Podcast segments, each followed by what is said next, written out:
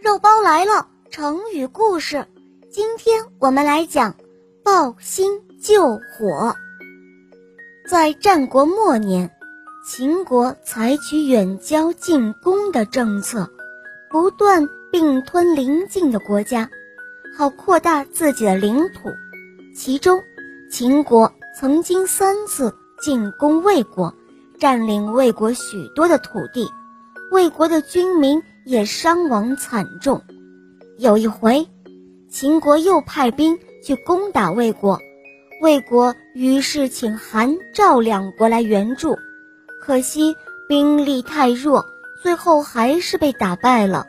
这时，一名魏国的大将提议把南阳割让给秦国来求和，战略家苏代却持反对的意见。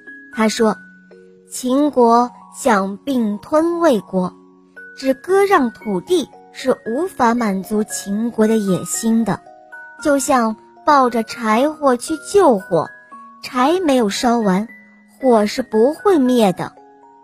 可是魏王不听苏代的劝阻，还是把南阳割让给了秦国来求和。最后，真的就像苏代说的一样，秦国根本不满足。仍然继续攻打魏国，掠夺了魏国更多的城池，最后弱小的魏国就被秦国给消灭了。抱薪救火，这里面的“薪”是指柴草的意思，就是说抱着柴草去救火，比喻用错误的方法去消灭灾祸，结果。使灾祸反而扩大了。